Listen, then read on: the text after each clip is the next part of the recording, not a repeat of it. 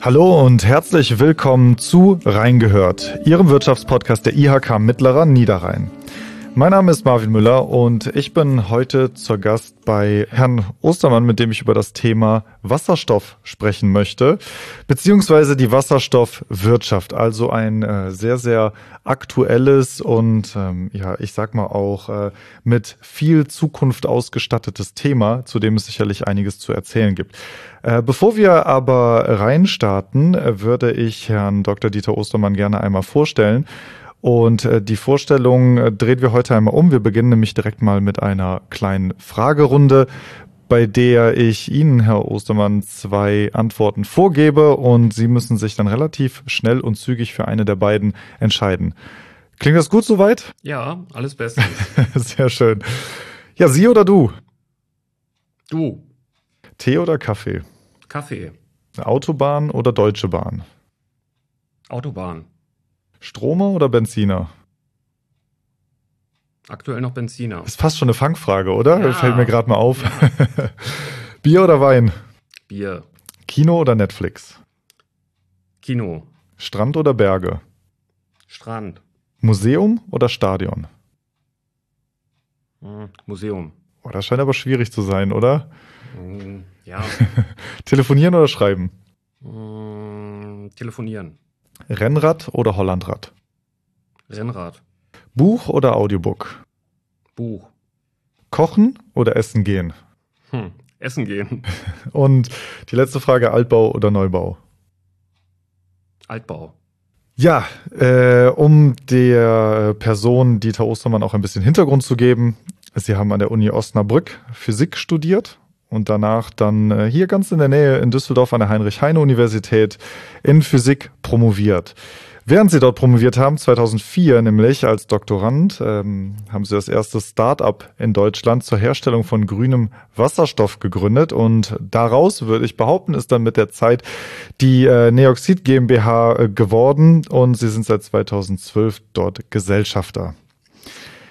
Die Neoxid GmbH bzw. die Neoxid Gruppe, ich habe das jetzt so vereinfacht einmal gesagt und da mehrere Sachen drunter zusammengefasst. Können Sie dem Ganzen vielleicht noch ein bisschen Kontext geben? Also was fällt denn eigentlich alles unter die Neoxid Gruppe? Ja, die äh, Neoxid-Gruppe ist eine Unternehmensgruppe aus äh, drei Einzel-GmbHs äh, und äh, da sind zwei Gesellschaften, die sich mit Wasserstoff beschäftigen. Das ist einmal die Neo Hydrogen Sensoris GmbH, die äh, Wasserstoffmess- und Regeltechnik entwickelt, produziert und vertreibt.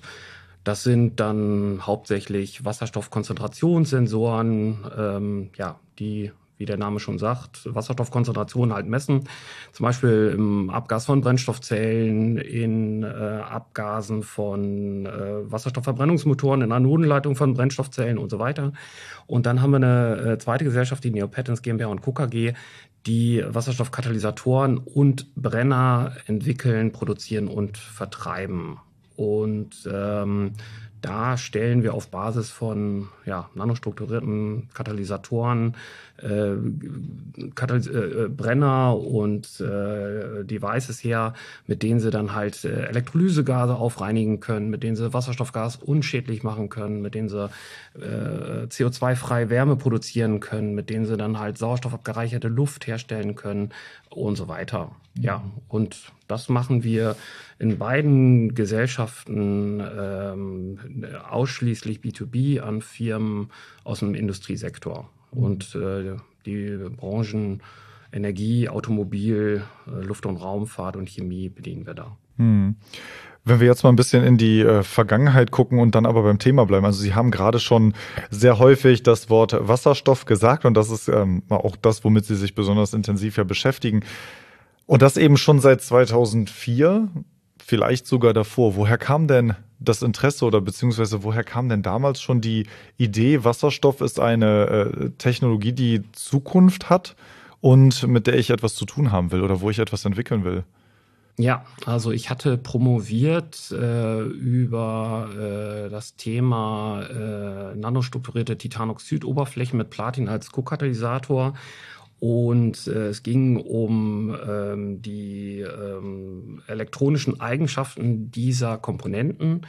Und in einer japanischen Publikation hatte ich letztendlich gelesen, dass man, äh, wenn man äh, diese Devices in äh, Wasser hält und mit gescheitem Licht beleuchtet, dass man halt Photoelektrolyse machen kann. So, und dann haben wir äh, oder habe ich dann halt äh, diese Elektroden im Labor hergestellt ähm, und habe eine Fotoanode und eine Fotokathode hergestellt und habe dann einfach mit UV-Licht beleuchtet und konnte dann halt Wasser, Wasser zerlegen in die Bestandteile Wasserstoff und Sauerstoff. Und äh, da war ich ganz äh, amused, hab's dann halt der Uni gemeldet als Erfindung und äh, die Uni hat äh, gemeint, dass da kein Potenzial besteht und hat mir die Erfindung freigestellt und ähm, dann äh, haben wir diese Technologie ähm, zum Patent angemeldet, haben das Patent erteilt bekommen und haben dann halt eine GmbH und Co. KG gegründet zur Herstellung von Fotokatalysatoren,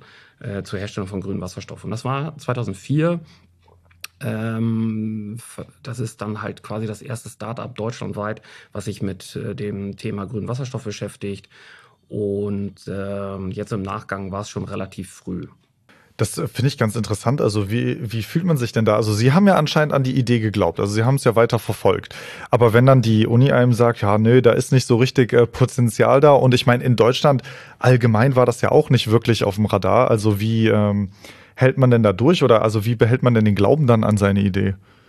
Ja, ich bin da äh, quasi Überzeugungstäter. Einfach von und, Natur aus hartnäckig. Äh, ja, ich bin Naturwissenschaftler und mich hat das äh, fasziniert und mich hat generell der Energieträger Wasserstoff fasziniert. Das ist ja bis heute so und ähm, und ähm, da und so bin ich dann halt an dem Thema dran geblieben. Ja, und äh, jetzt vielleicht für alle Hörerinnen und Hörer, die vom Thema Wasserstoff schon wahrscheinlich in der einen oder anderen Publikation gehört haben.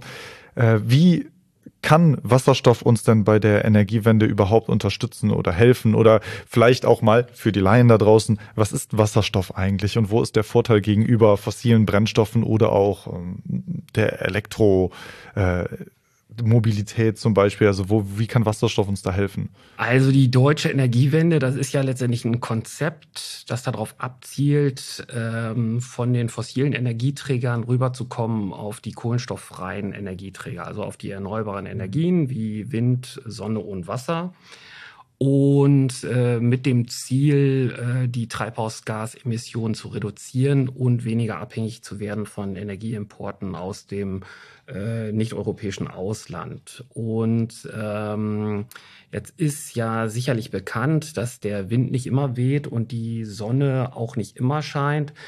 Und äh, daher muss man halt sehen, dass man halt diese, diese ähm, erneuerbaren Energiemengen, und das sind ja ganz gewaltige Energiemengen, die wir momentan erneuerbar produzieren, dass man die halt speichert und in die Zeiten reinbringt, wenn kein Wind weht oder wenn halt nicht die Sonne scheint. Und äh, als Langfristspeicher kommen da halt leider keine äh, keine, da kommt keine äh, äh, Lithium-Ionen-Technik äh, in Frage, um diese großen Mengen einfach mal langfristig zu speichern. Und ein äh, Energiespeicher, der dafür in Frage kommt, ist letztendlich Wasserstoff. Und deshalb ist Wasserstoff auch so ein zentraler Baustein für die Energiewende. Aber hat Wasserstoff nicht immer noch äh, nach wie vor das Problem, dass er sehr aufwendig und teuer ist herzustellen? Ähm, ja, also äh, äh, vollkommen richtig. Man muss den letztendlich herstellen. Natürlich vorkommender Wasserstoff, den nennt man ja weißen Wasserstoff und da gibt es nur wenige Quellen. Äh, Im Spiegel stand vor, stand vor zwei, drei Wochen äh, geschrieben, dass es da wohl natürliche Quellen für weißen Wasserstoff gibt, aber in Deutschland ist mir aktuell keine Quelle für weißen Wasserstoff bekannt. Das heißt also, man muss den Wasserstoff, wenn man den haben möchte und nutzen möchte, muss man den herstellen. Aktuell äh, wird 90 Prozent des Wasserstoffs, der genutzt wird weltweit, äh, aus Erdgas hergestellt. Den nennt man dann grauen Wasserstoff, weil man halt äh, graue Energie genommen hat. Und äh, mittels Dampfreforming äh, macht man dann letztendlich aus dem Erdgas äh, Wasserstoff und CO2. Problem ist nur, dass da halt äh, im Verhältnis äh, 1 zu 10 CO2 in die Atmosphäre gegeben wird. Also für jedes Kilogramm Wasserstoff wird äh, 10 Kilogramm CO2 in die Atmosphäre gegangen, gegeben. Und deshalb möchte man natürlich zu Grünwasserstoff gehen, also CO2-freies, äh, CO2-freie Energie möchte man nutzen, die dann per Elektrolyse, PEM-Elektrolyse, möchte man die umwandeln in Wasserstoff und Sauerstoff und Wärme um dann halt grünen Wasserstoff zu produzieren. Das heißt also, man muss halt äh, grüne Energie, grünen Strom haben, um dann halt äh, per Elektrolyse äh, grünen Wasserstoff zu produzieren. Und da ist es letztendlich so, äh, dass wir, ähm, dass die Wasserstoffgestehungskosten ganz massiv abhängen von den Stromkosten. Und ähm, wenn man jetzt aber mal an die günstigen Stromgestehungskosten in den südlichen Ländern denkt, wo wir momentan PV Stromgestehungskosten haben von 2 Cent pro Kilowattstunde oder 3 Cent äh, Windstromgestehungskosten, dann kann man aktuell äh, schon Wasserstoff produzieren in diesen Ländern in der Größenordnung von 1,50 Euro pro Kilogramm bis 2 Euro pro Kilogramm. Aber hier, wo wir Stromgestehungskosten haben von 7 bis 8 Cent, da äh, und wenn man diesen Strom dann halt per Elektrolyse in Wasserstoff umwandeln will, dann hat man hier natürlich Wasserstoffgestehungskosten von 7, 8, 9 Euro, was natürlich deutlich teurer ist als, äh, mhm. als, als äh, fossile Energie aktuell. Mhm. So, jetzt ist es aber auch letztendlich so, dass die ähm, Elektrolyseurkosten jetzt in den nächsten Jahren immer weiter runterfallen werden. Wir bauen massiv erneuerbare Energie auf. Die, die äh, Stromgestehungskosten von den erneuerbaren Energien werden weiter sinken. Die Elektrolysekosten werden sinken. Und ähm, die Amerikaner haben jetzt zum Beispiel vorgegeben für das Jahr 2030, dass die äh, Wasserstoffkosten einen Zielpreis von einem US-Dollar pro Kilogramm äh, erreichen sollen. Und äh, wenn man jetzt weiß, dass ein Kilogramm Wasserstoff ein Energiegehalt hat ungefähr von drei Kilogramm Benzin und das kostet alles ein, äh, ein US-Dollar, dann äh, ist das eigentlich relativ klar, dass äh, im Jahr 2030, zumindest in den USA, der günstigste Energieträger dann halt Wasserstoff sein wird. Aber wie grün ist der denn an der Stelle? Also bekommt man das dann auch hin, den dementsprechend zu produzieren? Oder ist das dann, wie Sie sagen, aus grauer Energie gewonnen und wir lösen das CO2-Problem eigentlich gar nicht? Nee, das wäre dann ja wirklich grüner Wasserstoff, der mit PV-Strom äh, oder Windstrom oder Wasserkraft äh, produziert worden ist. Also wir haben halt äh, Windstrom, PV-Strom oder Wasserstrom, den geben wir dann per Elektrolyse letztendlich auf einen Elektrolyseur mhm. und produzieren dann halt zu Kosten von äh, weniger als zwei äh, Euro Stand heute pro Kilogramm an, grün, äh, an grüner Energie. Mhm. Aber es ist vollkommen richtig, bisher wurde mehr als 90 Prozent des Wasserstoffs, äh, der weltweit genutzt wird, aus grauer Energie, also aus, mhm. aus, aus Erdgas mittels Dampfreforming gewonnen. Aber wenn Sie sagen, die USA, die planen das bis 2030. Wie realistisch halten Sie das, dass Sie das Ziel erreichen? Äh, das werden die erreichen, weil wir äh, Jahr eine Preisdegression von knapp 10 Prozent bei den Elektrolyseuren sehen werden. Wir werden einen massiven Aufbau der erneuerbaren Energien sehen, auch in den USA. Das heißt also auch der, auch die Energiekosten, die Stromgestehungskosten bei erneuerbaren Energie, die werden drastisch fallen. Und äh, das wird zur Konsequenz haben, dass die Elektrolyseure, die momentan Systemwirkungsgrad haben von 74 Prozent, äh, 2030 werden die wahrscheinlich knapp 80 Prozent äh, Wirkungsgrad haben werden, dann werden diese Energiequellen, äh, diese Energieträger die günstigsten sein, die wir da sehen. In Deutschland oder in Europa kommen ja noch die äh, Verschmutzungsrechte noch dazu. Also wir, wir regeln die CO2-Emissionen über Zertifikate und diese Zertifikate, die Anzahl der Zertifikate werden halt äh, verknappt. Das heißt also, die äh, Emissionen, die CO2-Emissionen werden in den nächsten Jahren drastisch steigen. Gleichzeitig werden die äh, Herstellkosten von dem, von dem Wasserstoff drastisch sinken und das wird dazu führen, dass wir äh, vor 2030 äh, Wasserstoff als, äh, als günstigsten Energieträger haben werden. Aber wer profitiert denn dann äh, als allererstes dann davon? Sind es dann die Logistikunternehmen mit ihren großen Flotten? Sind das dann äh, Schiffsbetreiber? Also wer ist das denn, der als allererstes auf Wasserstoff, ich sag mal, als äh, Brennstoff setzt? Also politisch gewollt ist ja die Dekarbonisierung der Industrie. Also Vorfahrt hat die Industrie in Deutschland. Äh, das heißt, der grüne Wasserstoff wird, wenn der äh, verfügbar ist, Richtung äh, Industrie gebracht. Also nicht weit von hier in Duisburg baut ThyssenKrupp gerade eine Reduktionsanlage zur Herstellung von grünem Stahl auf. Und da wird halt der Stahl nicht reduziert mit Kohlestaub oder generell mit Kohle, sondern halt letztendlich mit Wasserstoff. Ja, das sind Milliardeninvestitionen und da gehen auch Milliarden an Fördermittel rein. Aber äh, die haben äh, in, in, in, in äh, Duisburg dann einfach die Chance, weltweit die Ersten zu sein, äh, grünen Wasserstoff herzustellen und den letztendlich zu vertreiben so geht's dann halt auch in die anderen energieintensiven Betriebe wie die äh, Aluminiumschmelzer, in die Papierindustrie, in die Lebensmittelindustrie. Ähm, da werden meiner Meinung nach die meisten Mengen an grünem Wasserstoff hinfließen. Danach geht's natürlich in, die, in den Mobilitätssektor, äh, Luftfahrt zum Beispiel. Airbus hat das Zero-E-Programm. Äh, Im Jahr 2025, 2026 wollen die schon mit Wasserstoff äh, fliegen. Äh, die ersten Züge gibt es von Siemens, von Stadler Busnag. Dann gibt es die LKWs. Äh, Daimler Truck setzt dann natürlich auch auf Wasserstoff, auf Kryogen, Wasserstoff sogar. Und äh, die äh, äh und auch die äh, Nutzfahrzeugshersteller mit weniger als 40 Tonnen äh, Zuladegewicht werden letztendlich umstellen. Hinzu kommen natürlich auch noch die Schiffe. Äh, Maersk hat jetzt äh, Schiffe geordert, die mit grünem Methanol laufen. Methanol ist einfach ein Wasserstoffderivat. Ähm, die HGK Shipping, die hat äh, Schiffe bestellt, die zur Hälfte natürlich mit Schweröl laufen, aber zur anderen Hälfte mit LOHC. LOHC ist äh, ein Liquid Organic Hydrogen Carrier und da wird einfach in Öl Wasserstoff eingelagert und dann können sie halt letztendlich den Wasserstoff rausholen und den an Schiff, äh, direkt auf dem Schiff halt letztendlich verbrennen.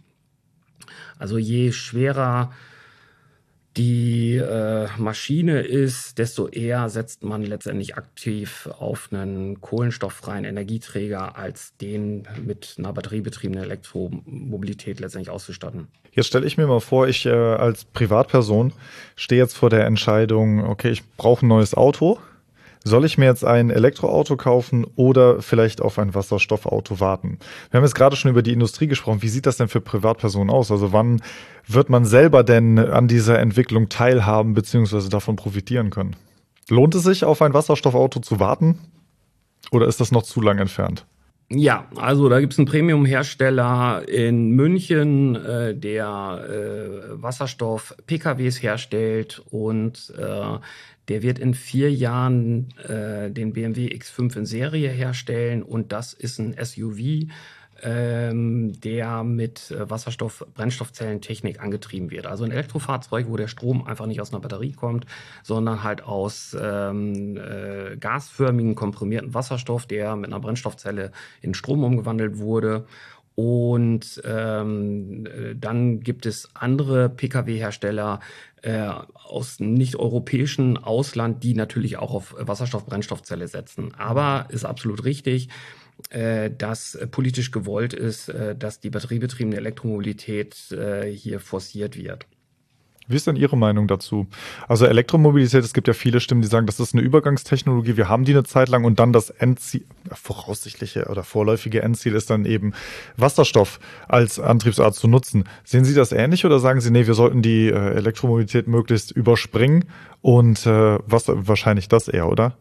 Also wir sollten auf äh, Elektromobilität setzen und äh, für viele Bereiche im Pkw-Bereich ist die batteriebetriebene Elektromobilität absolut sinnvoll. Äh, wenn ich jetzt an eine Privatperson denke, äh, da steht ja die meiste Zeit das Auto sowieso in der Garage oder letztendlich irgendwo rum. Da kann das natürlich in der Zeit auch geladen werden. Aber wenn ich an Nutzfahrzeuge denke, wie ein 40-Tonner, der von A nach B, von B nach A fährt und in kürzester Zeit getankt werden muss und äh, Strecken zu überwinden hat äh, von 600, 700, 800 Kilometer, um bei den 40-Tonnern einfach mal 40 Tonnen mit sich führen muss. Mhm. Und, äh, und diese Nutzfahrzeuge müssen auch äh, in gebirgigen Gelände hochfahren können dann ist für mich eigentlich klar, dass das nicht mit einer batteriebetriebenen Elektromobilität halt geht.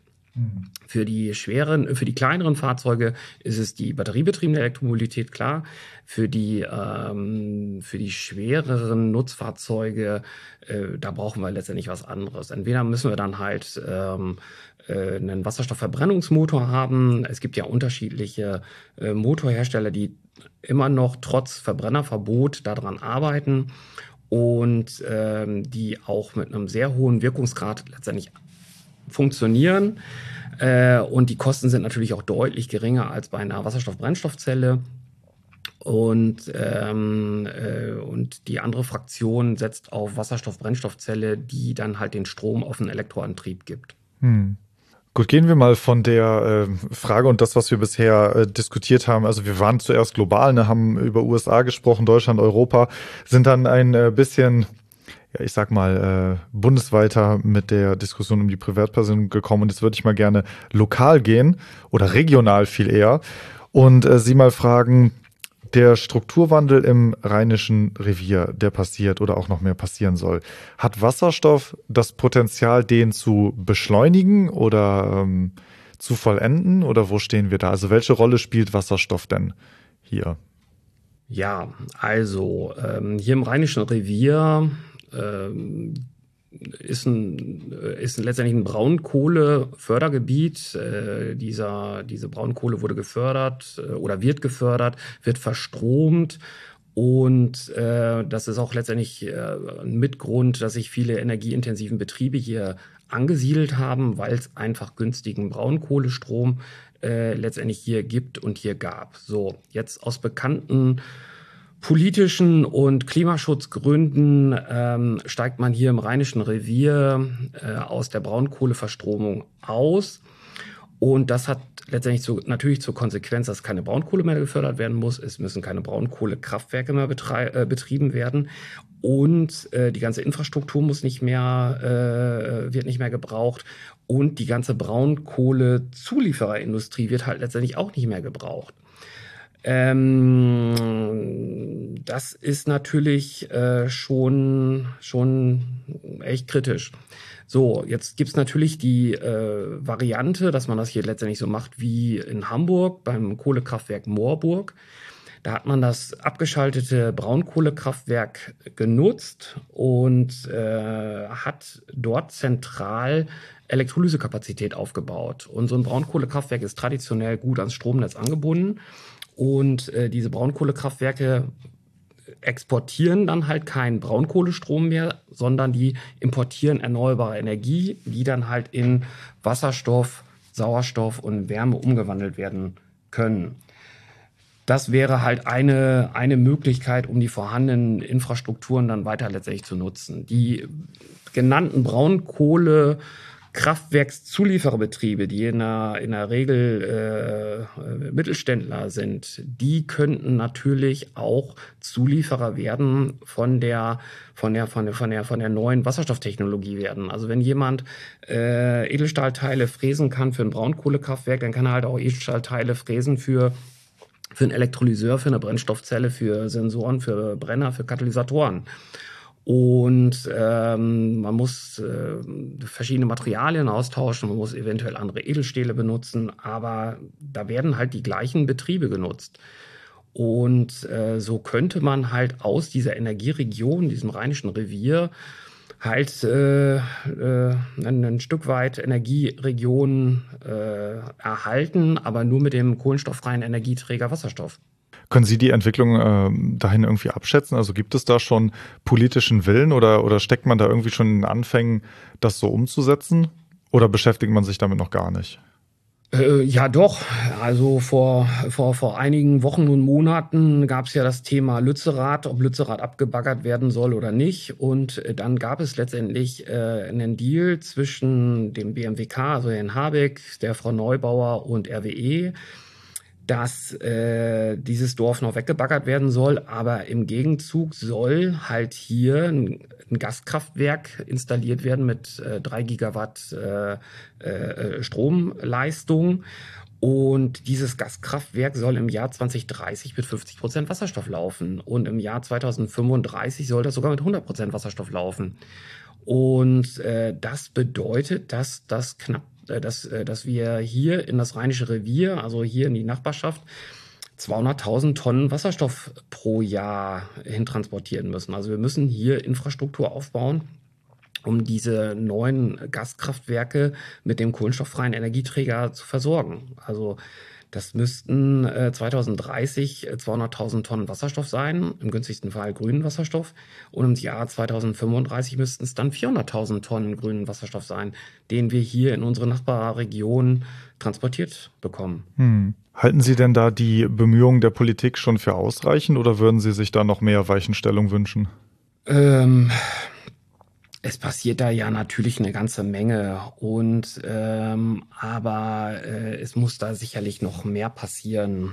Ähm, die äh, gesamte Regulierung äh, und die Genehmigungsverfahren müssen verkürzt werden. Also wenn wir jetzt ein abgeschriebenes, äh, eine abgeschriebene PV-Anlage oder eine abgeschriebene Windkraftanlage haben und wir wollen dann einen Elektrolyseur hinstellen, dann dauert das Genehmigungsverfahren deutlich länger als ein Jahr. Und das müssen wir natürlich deutlich verkürzen. Dann ist es letztendlich so, wenn wir dann halt Wasserstoff produzieren, äh, dann kann man den äh, einspeisen ins deutsche Gasnetz. Aber auch hier muss die ähm, äh, Regulierung geklärt werden. Und äh, es kann ja nicht sein, dass man diesen, diesen, diesen Wasserstoff, diesen grünen Wasserstoff erstmal synthetisieren muss, um den dann halt in Form von synthetischen CH4 ins Erdgasnetz reinzubringen. Und auch die Rückvergütung muss letztendlich äh, da einfach geklärt werden. Also da muss äh, meiner Meinung nach noch was passieren. Wenn wir das jetzt mal äh, zusammenfassend beurteilen wollen, halten Sie denn die Erreichung der deutschen und europäischen Klimaziele für realistisch? Die sind natürlich ähm, schon ambitioniert und ähm, es gibt da ja in Europa einmal das Programm Fit for 55. Das heißt, im Jahr 2030 sollen die Treibhausgasemissionen um 55 Prozent gesenkt werden. Und äh, wir haben jetzt ja gerade letzte Woche den Bericht vom äh, Klimarat äh, bekommen. Äh, wir haben im letzten Jahr einfach die Klimaschutzziele einmalig eingehalten, aber auch nur, weil die Gefahr bestand einer Gasmangellage und weil halt Produktion runtergefahren wurde. Und ähm, also es ist da noch eine Menge zu tun, um diese Ziele langfristig einzuhalten.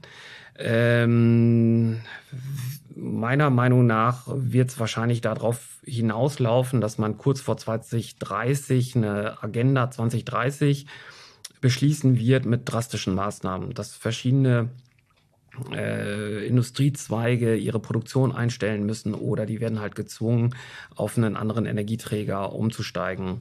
Ja, ein kleines äh, Puzzleteil für das Erreichen der Ziele könnte ja auch der Wasserstoffhub Rheinkreis Neuss sein.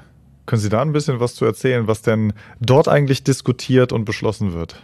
Ja, also wir haben äh, knapp 100 Mitglieder. Dazu gehören Firmen wie die Siemens Energy, die MAN, die Weiland, ähm, Deutz, äh, auch ein DAX-Unternehmen, äh, die Rheinmetall AG die Westenergie, wir haben Kommunen wie den Rheinkreis Neuss, äh, die Stadt Neuss, aber auch die Landeshauptstadt äh, Düsseldorf und Hochschulen als Mitglieder.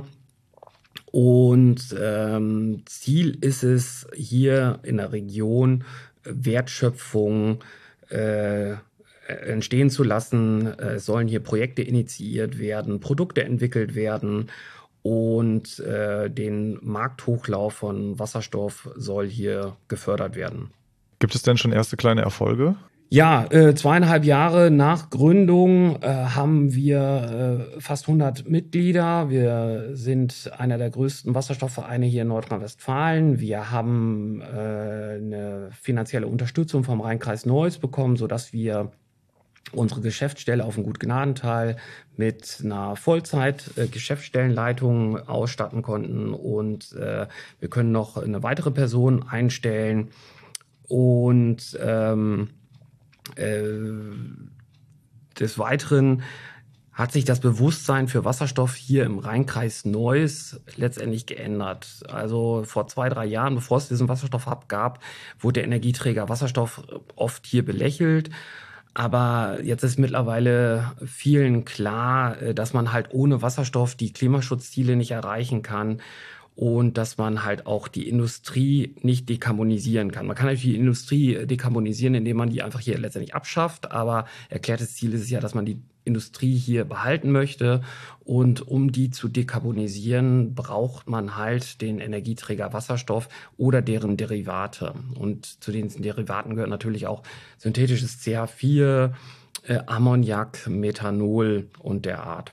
Also Sie sehen sich da schon auf einem guten Weg dann hier im Rheinkasteneues das entwickelt sich recht gut und äh, wir haben äh, auch äh, jetzt von der äh, von vom BMWK ein SIM-Netzwerk genehmigt bekommen, das H2 äh, InnoNet.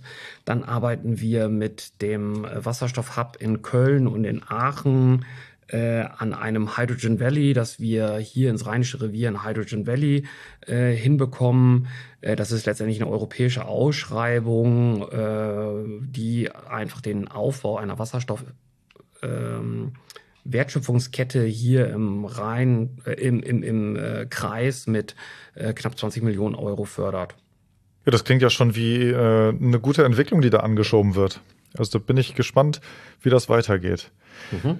Vielleicht schauen wir mal, wo wir gerade über Entwicklung reden, äh, noch einmal jetzt zum Abschluss des äh, Podcasts in die Glaskugel. Und ich frage Sie einmal, wie wird denn der Energiemix der Zukunft aussehen? Oder wie wird überhaupt, also welche Technologie wird sich denn da am Ende äh, bedeutend durchsetzen? Wenn wir jetzt mal weiter gucken, wir hatten im Vorfeld ja schon mal kurz äh, darüber geredet, 2040 war so das, was ich angedacht hätte, Sie zu fragen. Der Zeitraum ist natürlich ganz schön lang, aber wagen Sie da eine Zukunftsprognose? Wie wird es weitergehen? Äh, ja, also 2040 ist, wenn ich richtig rechne, in 17 Jahren mhm. und äh, in 2040 gilt das Verbrennerverbot dann für schon seit fünf Jahren. Äh, vermutlich fahren dann einige Millionen äh, Elektrofahrzeuge in Deutschland rum. PV ist vermutlich stark ausgebaut. Wir werden wahrscheinlich sehr viel Windenergie haben. Geheizt wird hier wahrscheinlich in Deutschland dann größtenteils mit einer Wärmepumpe, halt mit, mit, mit, äh, mit Strom oder mit Fernwärme oder auch letztendlich mit Wasserstoff. Wasserstoff kann man natürlich mittels Brennwerttechnik auch verbrennen, so dass man dann halt CO2-frei äh, heizen kann oder mittels äh, SOFC oder BHKW dann ist es wahrscheinlich in 2040 auch so, dass klassische Atomreaktoren hier keine Rolle mehr spielen werden, zumindest auf Bundesebene. Dann die ähm, Kugelhaufenreaktoren oder diese Hochtemperaturreaktoren, die sind vielleicht im, im, im, Probebetrieb. Das kann ich mir natürlich durchaus vorstellen. Und äh, eine, eine Vision ist ja die Kernfusionsreaktion. Also ich vermute mal, dass Kernfusionsreaktoren im Jahr 2040 noch nicht produktiv laufen werden. Und äh, ja, Blick in die Glaskugel. Ich vermute, dass wir 50 Prozent aus erneuerbarer Energie gewinnen werden in Deutschland, also aus PV, aus Wind, aus Wasserkraft, aus Biomasse. Dann werden wir aufgrund der langfristigen Verträge Flüssiggas aus den USA und auch aus anderen Ländern importieren, ich schätze mal so 20 Prozent. Und dann werden wir aber halt äh, 30 Prozent äh, Wasserstoff und deren Derivate nutzen werden. Also im Jahr 2040 werden, äh, wird das European Hydrogen Backbone ausgebaut sein. Dann kommt grüner Wasserstoff letztendlich aus Spanien, grüner Wasserstoff aus äh, Griechenland und Italien. Es kommt dann halt äh, grüner Wasserstoff letztendlich aus Norwegen, aus Schweden, aus äh, vielleicht sogar aus letztendlich aus Finnland. Und hinzu kommen diese ganzen Wasserstoffimporte, die jetzt in den letzten äh, Monaten äh, vereinbart wurden. Also der Wasserstoffimportvertrag mit Kanada, mit Marokko, Namibia. Äh, da wird dann halt letztendlich über, vermutlich über den Hafen von Antwerpen, äh, wird dann halt Wasserstoff aus diesen Regionen letztendlich kommen. So und deshalb gehe ich davon aus, dass wir wahrscheinlich im Energiemix knapp 30 Prozent Wasserstoff sehen werden. Und diesen Wasserstoff, den können wir natürlich stofflich nutzen, den können wir natürlich energetisch nutzen, indem wir da einfach äh, heizen. Den können wir natürlich, da können wir natürlich Strom mit produzieren über ein BHKW, über eine SOFC oder äh, über eine ganz klassische FC. Und ähm, Dann äh, ein weiterer Punkt, weshalb ich meine, dass das 30 Prozent sein werden, ist, dass Wasserstoff ab 2030 die Zielmarke von 1 US-Dollar pro Kilogramm unterschreiten wird. Und ab 2030 wird wahrscheinlich Wasserstoff der günstigste Energieträger werden. Und das führt meiner Meinung nach einfach dazu, dass wir äh, im Jahr 2040 30 Prozent der Energie aus Wasserstoff beziehen werden. Ja, also äh, dafür, dass Sie gesagt hatten 2040, dass es noch ganz schön weit weg ist, Ihre Prognose doch äh, recht konkret. also ich habe ja schon gesagt, wir nageln Sie nicht drauf fest, ne, aber äh, ja, vielleicht komme ich in 2040 dann nochmal vorbei und dann gucken wir mal, wo wir stehen. Ja, können Sie machen. Ja, sehr, sehr schön. Also eine sehr spannende Entwicklung. Und ich meine auch klar, wenn der Zeitraum, den wir jetzt zuletzt hatten, also 17 Jahre eigentlich ein langer Zeitraum ist, ist das, glaube ich, für die Entwicklung so einer Technologie und auch der flächendeckenden Verbreitung gar nicht so lange. Also wenn wir dann mal irgendwann zurückgucken und sagen, ja, in 17 Jahren oder lass es 20 Jahre sein, hat man das irgendwie flächendeckend in Europa oder vielleicht sogar äh, für einen Großteil der Welt umgesetzt, dann ist das doch ein rasantes Tempo, was da vorgelegt wird. Ich bin auf jeden Fall sehr, sehr gespannt und ähm, beobachte das Ganze auch sehr gespannt, was sich da alles entwickelt. Ja, und wir, wir werden sehen. Also es bleibt auf jeden Fall spannend für die Zukunft, wo wir dann in, in 20 Jahren denn eigentlich äh, stehen und uns bewegen und wie sehr Wasserstoff in unseren Alltag eigentlich eingezogen ist. Ja, bis dahin und für heute, Herr Dr. Ostermann, bedanke ich mich bei Ihnen sehr für dieses Interview. Vielen Dank. Bitteschön. Ja, und an alle Hörerinnen und Hörer da draußen, ich hoffe, Ihnen hat das Zuhören dieser Folge Spaß gemacht und Sie äh, freuen sich genauso auf diese Technologie wie wir. Für alle, die noch weitere Informationen dazu wünschen, lohnt sich ein Blick in unsere Shownotes. Dort haben wir Links hinterlegt, wo Sie sich noch zur Neoxidgruppe informieren können, aber auch allgemein zum Thema Wasserstoff. Für mich bleibt heute nur noch zu sagen, vielen Dank fürs Zuhören und bis zum nächsten Mal. Wenn Sie mehr wissen möchten zu den Themen Gründung und Selbstständigkeit, dann lohnt sich ein Blick in unsere Shownotes. Die IHK berät Gründer bei allen Fragen rund um Finanzierung, Geschäftskonzept, Strategie, Marktlage und Rechtsform. Die Experten der IHK stehen auch gestandenen Unternehmerinnen und Unternehmern zur Seite. Mit Rechtsauskünften, beim Thema Ausbildung, mit Weiterbildungsangeboten, bei Fragen zur Nachfolgeregelung und mit ihrer vertraulichen Krisenberatung, wenn Not am Mann ist. Auch Unternehmen, die den Schritt ins Ausland wagen wollen und ins internationale Geschäft einsteigen möchten, unterstützen die IHK-Experten mit Beratung und vielfältigen Angeboten. Weitere Informationen finden Sie auf unserer Webseite unter www.mittlerer-niederrhein.ihk.de. Der Link dazu ist in den Show Notes. Mir bleibt nur noch zu sagen, vielen Dank fürs Zuhören, bis zum nächsten Mal und auf Wiederhören.